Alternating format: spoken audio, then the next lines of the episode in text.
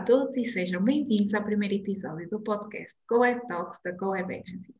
O meu nome é Muriel e no episódio de hoje vamos falar sobre saúde mental com a Associação Manifestamente, uma iniciativa cidadã pela saúde mental. Nossas convidadas de hoje são a Débora Miranda, cofundadora da Manifestamente, e a Miriam Garrido, voluntária na área das redes sociais e interna da psiquiatria. Olá às duas, muito bem-vindas e muito obrigada por se terem juntado a nós hoje uh, para começarmos este podcast. Eu pedi então às duas uh, que façam assim um pequenino resumo do vosso percurso. Bom, não sei, posso, posso começar? Olá, uh, olá Muriel, e, muito obrigada pelo, pelo convite, por esta oportunidade para estarmos aqui a falar. Um, assim, de maneira resumida, eu sou, sou profissional de comunicação, trabalho exclusivamente na área da saúde já, já há vários anos eh, no fundo, ajudo profissionais de saúde, académicos, organizações de saúde a comunicar com públicos uh, diferentes, sejam eles mais leigos ou às vezes até científicos, jornalistas, decisores políticos, etc., uh, eh, mesmo que eles não tenham experiência em comunicação, não é? Uh, no fundo, aquilo que me apaixona é ajudar aquilo, um, as pessoas que conhecem e sabem sobre ciência ajudá-las a que cheguem a mais pessoas para poderem ter um impacto maior com o seu conhecimento, uh, sem, sem por isso terem de ser vistas como difíceis de entender, complexas, ou às vezes, acho que às vezes há, um bocadinho aquela ideia de que, que, os cientistas podem falar de uma forma mais paternalista e, portanto, tento também fazer essa ponte entre os dois, entre os dois mundos. Na prática, eu já fui jornalista, trabalhei em organizações ligadas à saúde, principalmente em Inglaterra, agora moro de, de novo em Portugal, terra-mãe. É?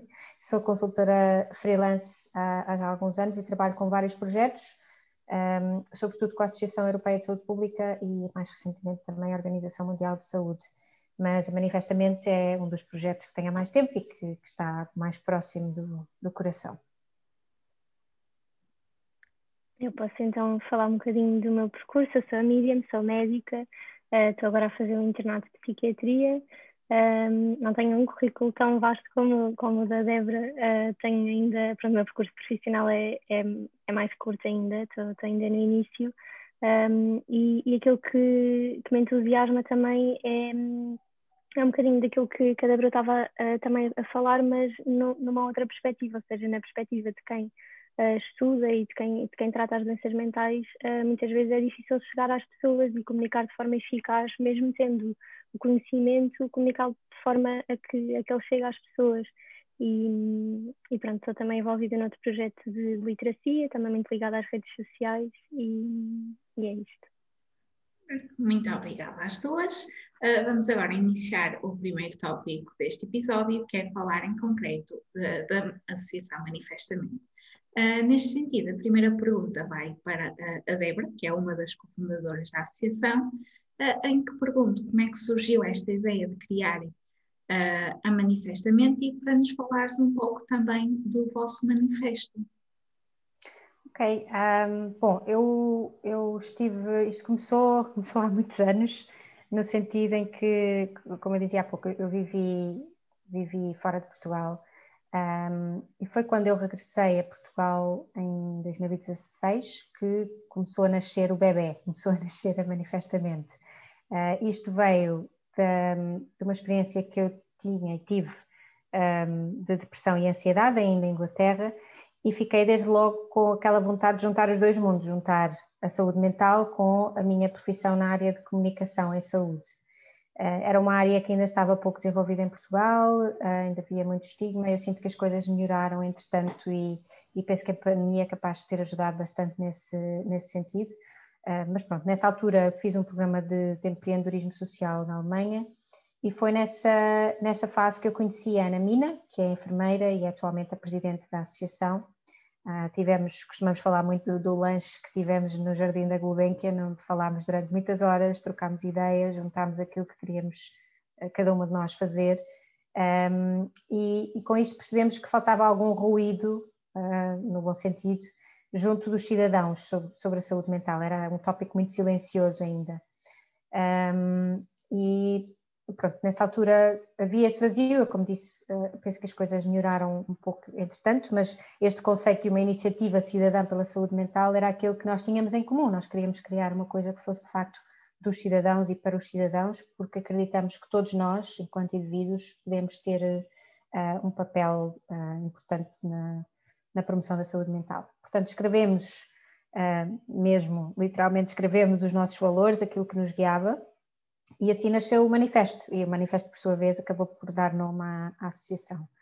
Um, é, é um manifesto relativamente simples, no fundo apresentamos as realidades uh, da saúde mental em Portugal, portanto, fala-se da, da, prevalência de, de, doenças mentais, a diferença e muitas vezes a confusão entre saúde e doença mental, o facto de estarmos todos muito vulneráveis e à mercê de um problema de saúde mental, qualquer que seja a nossa idade ou, ou a social, e, e também a situação no que diz respeito ao acesso a cuidados, é? como é que as pessoas podem ser ajudadas quando têm problemas desta, deste tipo.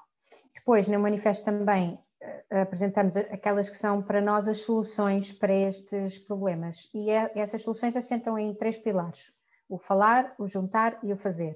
Falar porque uh, queremos inspirar as pessoas a falar mais sobre saúde mental, porque acreditamos que é a falar que, que vamos combater o estigma. Juntar porque não pode ser um, um tema apenas entregue aos, aos, profissionais de saúde, aos técnicos de saúde mental, mas sim toda a sociedade deve entrar neste, neste debate e fazer, porque, porque falar é bonito, mas muitas vezes não se, não se refletem em, em, em soluções práticas, não é? E, portanto, queremos também fomentar e promover a criação de, de projetos criativos para melhorar a saúde mental. E, e, é isto, no fundo, o manifesto. Se, se, concordarem com esta visão, fica sempre o convite para, para assinarem o manifesto que está, que está no nosso site. Obrigada, Débora. Acho que isso é mesmo fundamental, fazer barulho sobre saúde mental, não é? Todos nós precisamos dela, principalmente pois. agora nesta época tão conturbada que, que vivemos, em que problemas de, do espectro da ansiedade e do stress acumulado uh, tendem a incomodar-nos uh, muito mais. Portanto, eu de seguida faria a seguinte uh, pergunta para a Miriam, que é como é que a Miriam conheceu a manifestamente e decidiu tornar-se voluntária, ou seja, sendo interna de psiquiatria, é, é óbvio a razão que está por trás de se juntar a uma associação que luta pela fala sobre saúde mental, mas porque manifestamente e não outra associação semelhante? Ok. Uh, eu conhecia manifestamente através um, de uma colega do meu hospital, a doutora Beatriz Lourenço, que é também uma das cofundadoras um, da nossa associação e que na altura me desafiou a participar num, numa edição, numa das primeiras edições do KIT, que ainda era presencial, do KIT Básico de Saúde Mental. E isto foi em dezembro de 2019, uh, eu não sabia muito bem aquilo que ia, mas fui fui assistir e, e fiquei, ou seja, identifiquei-me imenso e, fiquei assim fascinada com, com a forma como se comunicou um, as mensagens, que no fundo eram muito simples, mas que, que eram passadas através de, de, metáforas e de coisas do dia a dia, que, que eu achei que, que era uma forma bastante eficaz de, de passar a mensagem.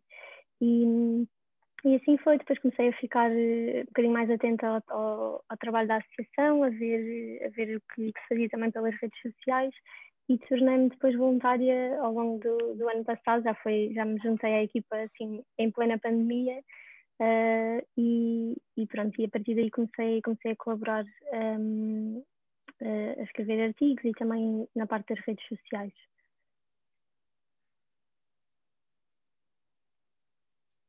E foi, pronto, foi essencialmente porque me fazia bastante sentido um, juntar, juntar os dois mundos, um bocadinho de, da parte técnica, a parte que nós, que nós estudamos e que nós aprendemos todos os dias, um, mas que isso, isso não está separado da, da, população em geral, ou seja, não há, não há as pessoas que, que vivem com, com a doença mental e as pessoas que tratam a doença mental, assim, num, num cantinho, no hospital, uh, e as outras pessoas, isso não existe, não é? nós vivemos todos lado a lado e, e é importante que todos saibamos um, o um mínimo sobre, sobre saúde mental, até porque podemos precisar de nos ajudar a nós e de ajudar alguém próximo. Sim, totalmente de acordo. A próxima pergunta é, é um bocadinho para as duas uh, e é precisamente sobre o kit básico da saúde mental, que é um curso online sobre saúde mental produzido pela Manifestamente. Uh, então, queria, assim, de maneira resumida, para quem não conhece uh, este kit, se vocês poderiam falar um bocadinho dele, o que é que é o kit, porque é que ele existe, porque é que é importante, porque é que as pessoas devem fazer o curso, onde é que podem encontrar o curso? Uhum. Bom, eu penso que a, Maria, a, Mariana, a Miriam já, já referiu algumas, alguns aspectos deste curso, se calhar dando um passo atrás, um, posso dizer que este foi um projeto inspirado um, em iniciativas semelhantes noutros países, como, como o Reino Unido, nós um, há muitas pessoas que já, que já estão familiarizadas com o conceito do Mental Health First Aid Kit, como se fosse um, socorros, os primeiros socorros para a saúde mental. E nós inspirámos-nos nesse tipo de projeto, já na tal conversa de café da, da Gulbenkian já tínhamos muito esta vontade de fazer uma coisa que fosse simples e acessível a toda a gente, uh, com o essencial para a saúde mental. E, e, a verdade é que obtivemos mesmo aconselhamento por parte dessas organizações que trabalham nestes projetos e assim ajudaram-nos a fazer uma coisa uh, que já estava também eh, baseada em evidência. Uh, mas modéstia à parte, nós temos muito orgulho aqui no nosso, no nosso próprio kit, tivemos mesmo uma equipa muito empenhada de várias disciplinas a, a fazer, a fazer hum, este projeto com muito, de uma forma adaptada à nossa realidade, vá. E, e, como a Miriam disse, foi, isto foi inicialmente testado em sessões presenciais, mas depois a pandemia, como em muitas outras coisas, uh, trocou-nos os, os, planos e, e transformou-se por isso num curso que é online, por isso também chega a mais pessoas. Qualquer pessoa que fale português pode fazer uh, este curso, é um curso gratuito, um, é, é, feito individualmente, mas em média diríamos que qualquer pessoa consegue fazer em cerca de uma hora e meia, mais ou menos. E, e pronto, fala sobre saúde mental em formato descontraído, uh, abordamos questões como o que é saúde mental e o que é doença mental, como eu dizia há pouco, é, uma, é um ponto que nem sempre é muito claro, se calhar a Miriam depois também nos pode explicar um bocadinho essa diferença. Uh, e também fala sobre questões mais práticas, não é? Como é que nós podemos cuidar da nossa saúde mental e como é que também podemos ajudar outras pessoas que, que possam estar a, a sofrer à, à nossa volta, familiares e amigos, quais são os sinais de preocupação, etc. E que recursos é que também estão disponíveis para, para ajudar. E, e resumidamente é, temos aqui neste, neste curso aquilo que nós achamos que todos devem saber sobre saúde mental, para nos ajudarmos a nós e aos outros.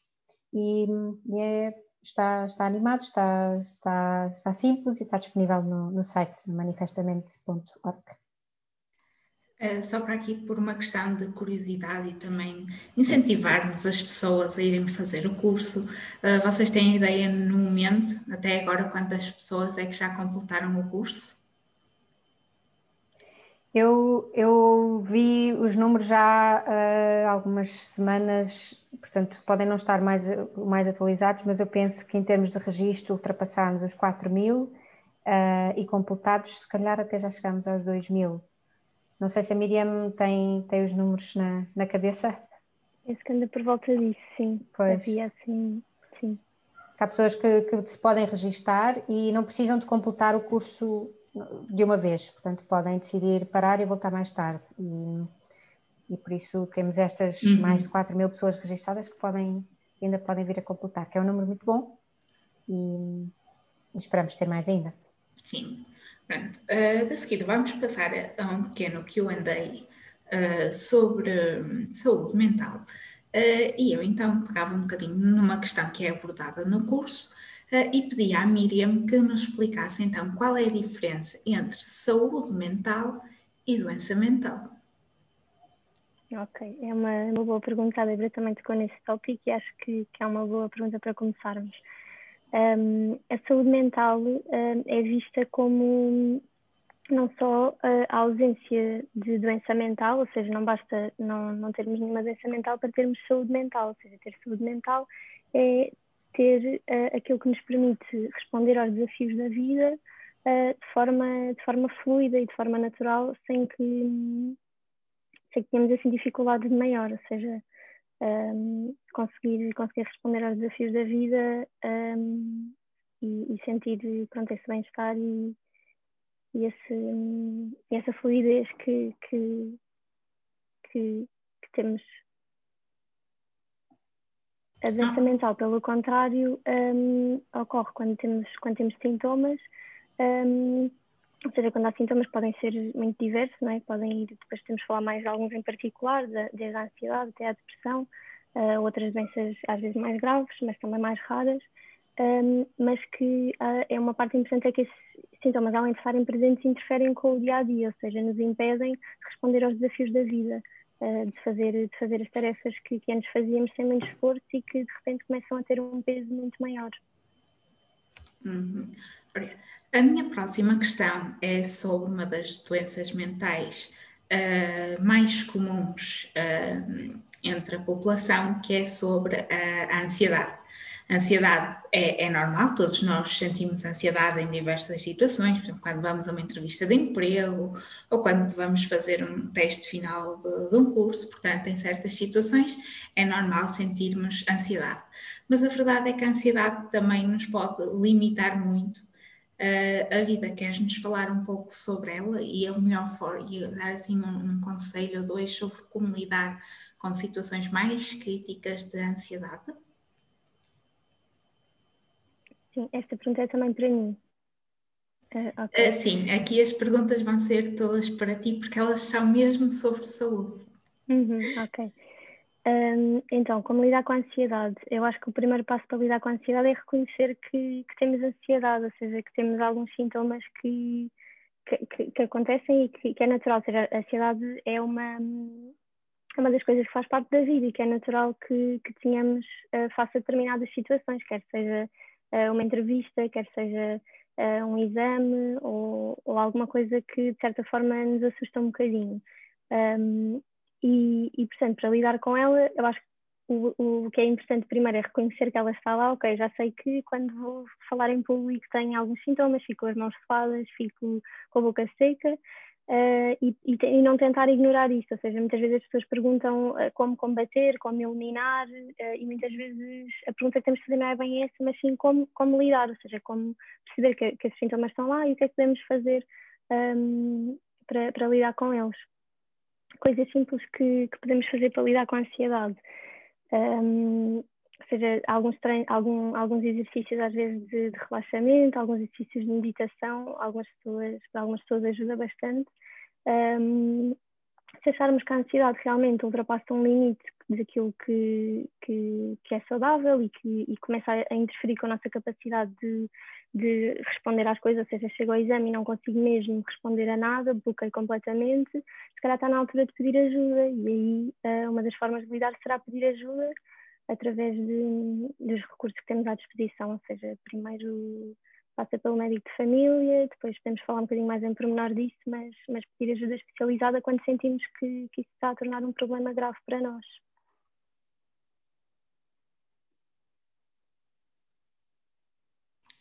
Obrigada, Miriam. Uh, e a próxima questão, ainda dentro do campo da ansiedade, é uh, como é que nós podemos distinguir qual é a diferença entre um ataque de ansiedade e um ataque de pânico? Ok, eu acho esses dois termos, ou seja, eu acho que são, são equivalentes. Um, temos a ansiedade um, assim mais basal, digamos, ou a ansiedade um, que pode estar presente durante um período mais prolongado, ou seja, que se relaciona com antecipar muito o que vai acontecer no futuro ou, ou continuar a, a, a, mastigar um bocadinho as coisas que já aconteceram e elas continuam muito presentes, isso é assim uma ansiedade mais basal, digamos. Depois de ter um ataque de ansiedade ou ataque de pânico, que no fundo é a mesma coisa, que é um episódio mais agudo, mais intenso, de, de alguns minutos, às vezes chega a durar horas, mas, mas geralmente é assim limitado no tempo e que se caracteriza por alguns sintomas um, assim podem ser um bocadinho, pode ser mais assustador naquele momento, ou seja, as mãos também a suar, o coração a bater muito rápido, um, às vezes um aperto no peito, sentir que podemos naquele momento podemos morrer ou que podemos perder o controle ou enlouquecer, uh, são assim, alguns pensamentos que, costumam, que as pessoas costumam ter, e às vezes este, estes episódios uh, não são desencadeados por nada em específico, ou seja, uh, às vezes há situações que mais facilmente despletam estes sintomas, mas às vezes a pessoa nem, nem consegue encontrar um, um fator específico que, que esteja na origem. Uh, e esta seria, assim, a principal uhum. diferença. Eu aqui posso, se, se, eu puder só interromper, sim, claro. uh, não, não resisto a, a, dizer que a Miriam estava a, a, descrever o que é um ataque de pânico.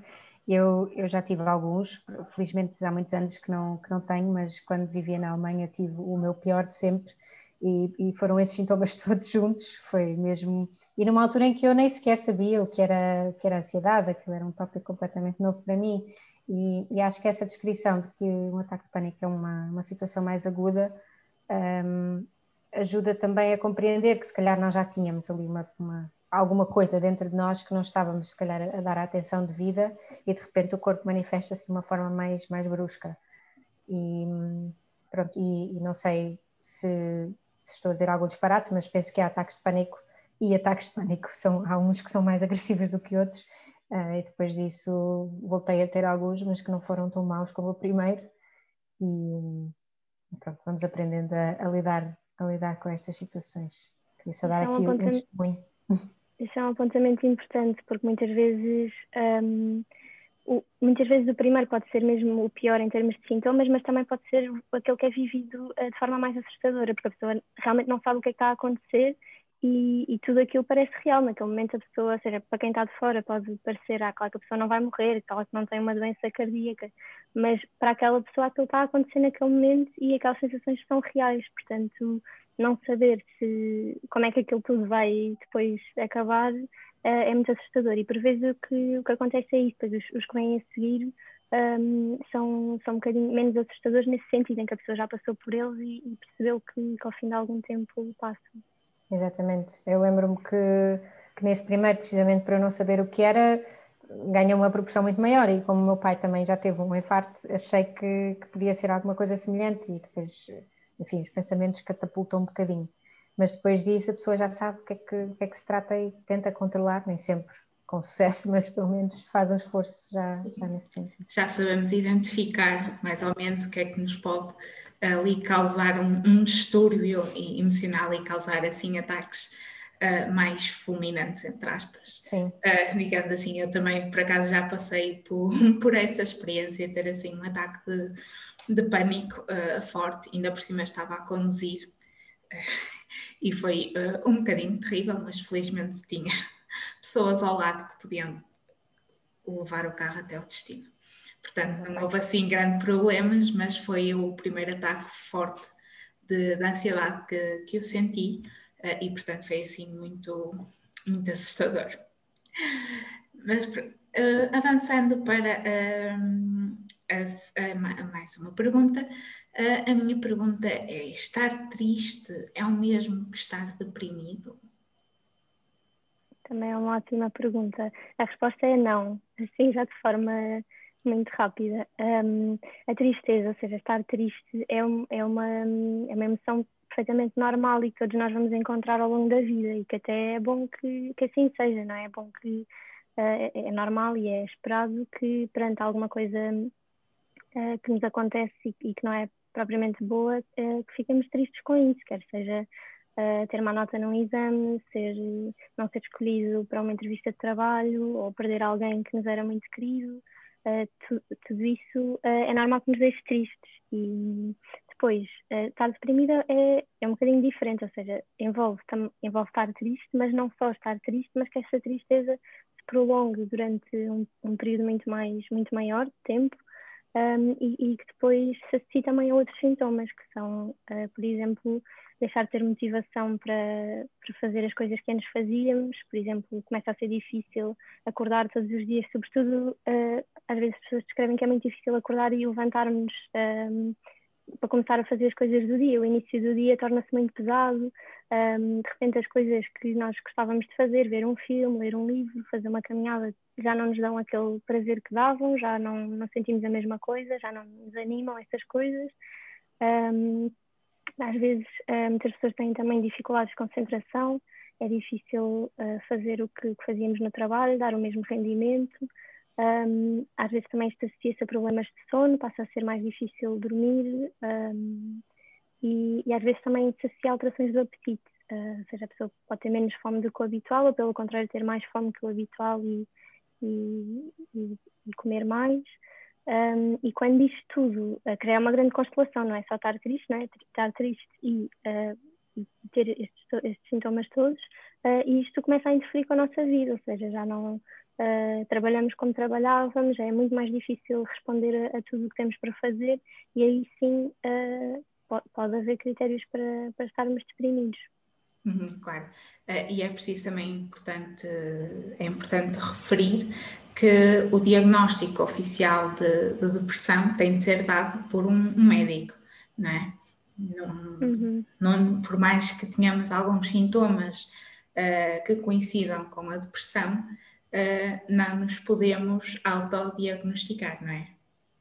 Sim, isso é muito importante e, e nem autodiagnosticar-nos, nem outra coisa que acho também é uma mensagem importante, que é não dizermos às vezes uh, quando ficamos tristes com alguma coisa, acabou a minha série preferida uh, e fiquei deprimido, ou seja, isto é uma coisa que devemos evitar dizer, porque a depressão é uma doença, envolve muitos mecanismos a nível do cérebro e, e, é uma doença séria que tira a vida a muitas pessoas e com que muitas pessoas lutam diariamente, portanto um, devemos, devemos ter cuidado quando, quando usamos a a palavra.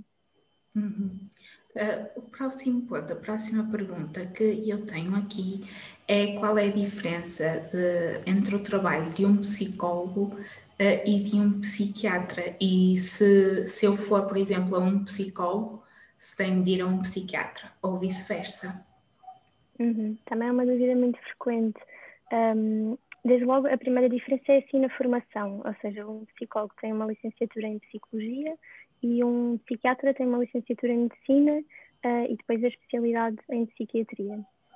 Depois, uh, a intervenção do psicólogo, ou seja, o trabalho do psicólogo e as ferramentas que, que o psicólogo tem à sua disposição e que usa, uh, são essencialmente a psicoterapia, ou seja, são consultas, é um acompanhamento regular, uma série de consultas, em que ele vai aplicar algumas estratégias através da conversa com a pessoa, e isto não é igual a uma conversa com um amigo, ou seja, conversar ou seja, é uma conversa com o psicólogo, mas o psicólogo é um técnico especializado e treinado para tirar coisas daquela conversa e devolver coisas na conversa uh, de forma a que aquilo tenha um efeito uh, terapêutico.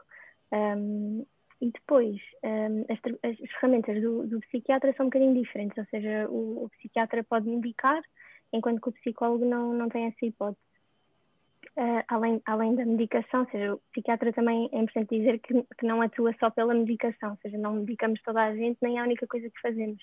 Uh, também é importante o acompanhamento, as consultas e aquilo que, que se desenvolve a partir daí, mas essencialmente são estas duas diferenças, ou seja, na formação e depois na, nas técnicas que, que aplicam. Hum. Eh, e em termos da frequência, se eu, por exemplo, decidir ir a um psicólogo, tenho obrigatoriamente de ir a um psiquiatra? Sim, pois acabei por não tocar nesse, nesse tópico. Um, não, a resposta é não. Ou seja, há situações que, um, em que é válido uh, a pessoa tra ser tratada apenas por um psicólogo. Ou seja, se tiver uma depressão, que seja um caso uh, ligeiro a moderado, é perfeitamente válido ser tratado só com um psicólogo e os sintomas uh, podem passar ao, ao, final de algum tempo um, com, com a terapia.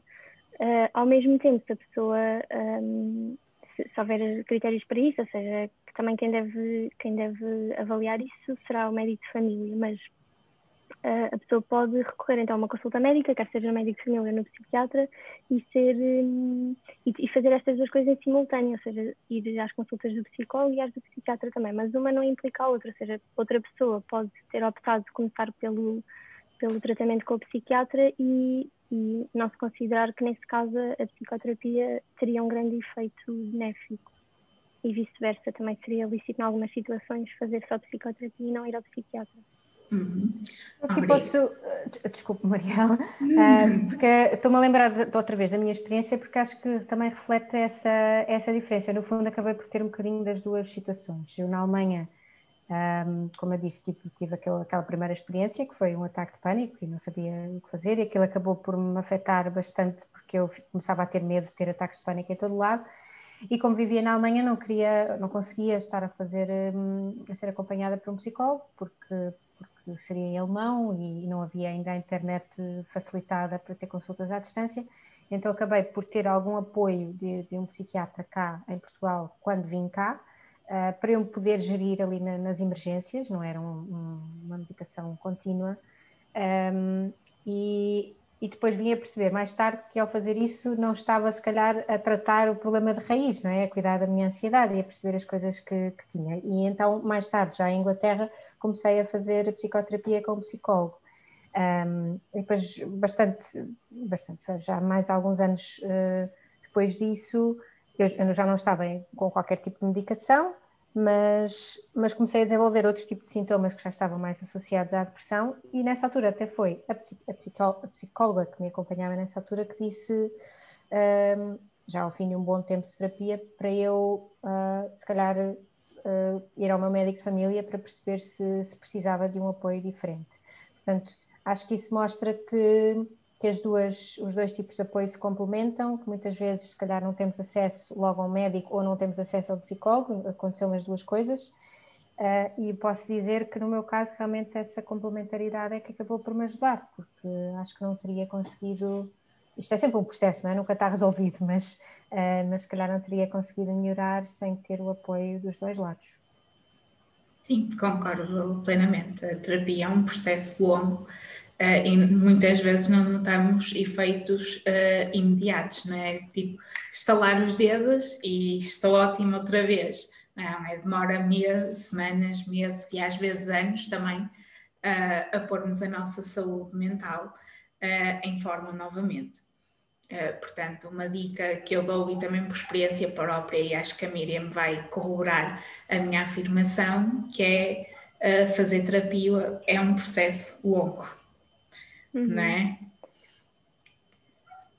Sim, sim, sem dúvida. Ou seja, é, é, é um bocadinho também o que a Débora estava a dizer, é ir ao fundo das questões, ou seja, é, não, não é só tratar a ansiedade naquele momento, é perceber uh, porque, é que, porque é que a ansiedade se manifestou, quais é que são os nossos, nossos fatores uh, próprios que, que predispõem a esse tipo de situações. Um, mas por outro lado, podemos ter uma situação uh, que seja de uma gravidade maior e que, uh, em, que, em que é se calhar uma decisão mais difícil estarmos à espera dos efeitos da terapia, que vão ser, como estava a dizer a Muriel, ao longo de meses, não é? Às vezes há situações que são um bocadinho mais urgentes e precisamos de, um, de uma intervenção mais rápida e, e, mais incisiva naquele momento, o que não, não, não invalida que a pessoa depois não vá fazer terapia. Mas... A próxima pergunta tem a ver precisamente com a medicação, uh, com os antidepressivos. Uh, que é do senso comum, entre aspas, que na verdade não deveria ser, uh, que é o facto de que quem toma antidepressivos vai ficar viciado nos antidepressivos. Isto é verdade? não. então, um, os, os medicamentos que que são usados para tratar a depressão, eu se calhar agora vou usar aqui um palavrão, mas eu, mas eu explico a seguir. Uh, são os medicamentos que se chamam serotoninérgicos. Eles atuam numa. atuam em vários sistemas, mas o principal que nos dá o efeito que nós queremos é na serotonina. E eles, apesar de serem chamados antidepressivos, uh, tratam também a ansiedade, e por isso, em, em, em, situações em que há uma ansiedade que precisa ser tratada, um, usamos o mesmo tipo de medicamentos. E este, e este grupo de medicamentos, que vulgarmente chamamos antidepressivos, uh, não, não causam dependência, ou seja, eles têm de ser feitos por um período que é relativamente prolongado, geralmente não, não se faz por menos de seis meses a um ano, e, em, e, em, muitas situações fazemos por muito mais tempo, mas isto acontece porque sabemos que eles são seguros e que não causam dependência, não causam um, aquilo que nós chamamos de dependência, no fundo, ou seja, a pessoa não, não precisa uh, continuar a tomar, não precisa ir aumentando a dose para ter o mesmo efeito, que no fundo é o que é o que define a dependência. Por outro lado, um, há outro grupo de fármacos que são os calmantes ou os ansiolíticos. Esses sim causam dependência, um, mas curiosamente as pessoas têm muito menos renitência em fazer este tipo de fármacos do que em começar um antidepressivo. Não sei se talvez pela perspectiva de fazer a longo prazo, se calhar pensam que ele é um SOS e quando, quando é só usado naquelas alturas, e se for assim, é assim que ele deve ser usado e, e, e fica, ou seja, cumpre a sua função mas, mas para um tratamento de fundo e a longo prazo devem ser usados antidepressivos que são seguros e que, e que não causam dependência. E se calhar também tem a ver com, a, com o estigma em torno da volta, em torno da, da palavra depressão, não é? O antidepressivo tem um, um, peso muito maior do que um calmante. O calmante é para nós relaxarmos, é uma coisa boa, uhum. não é? Uhum. E se calhar isso influencia a, a, a hesitação de muitas pessoas em, em, em terem um tratamento com antidepressivos. Sim, bem visto. O que, o que, não, o que, como estava a explicar, nem sequer é um nome que seja muito correto, ou seja, porque a função deles não é só tratar a depressão, eles atuam num sistema, atuam em vários sistemas, mas o principal em que atuam trata quer, quer a ansiedade, quer a depressão, e por isso uh, termos o estigma associado à palavra antidepressivos, se calhar podíamos parar de chamar antidepressivos e assim já não, já não haveria esse problema. Uhum.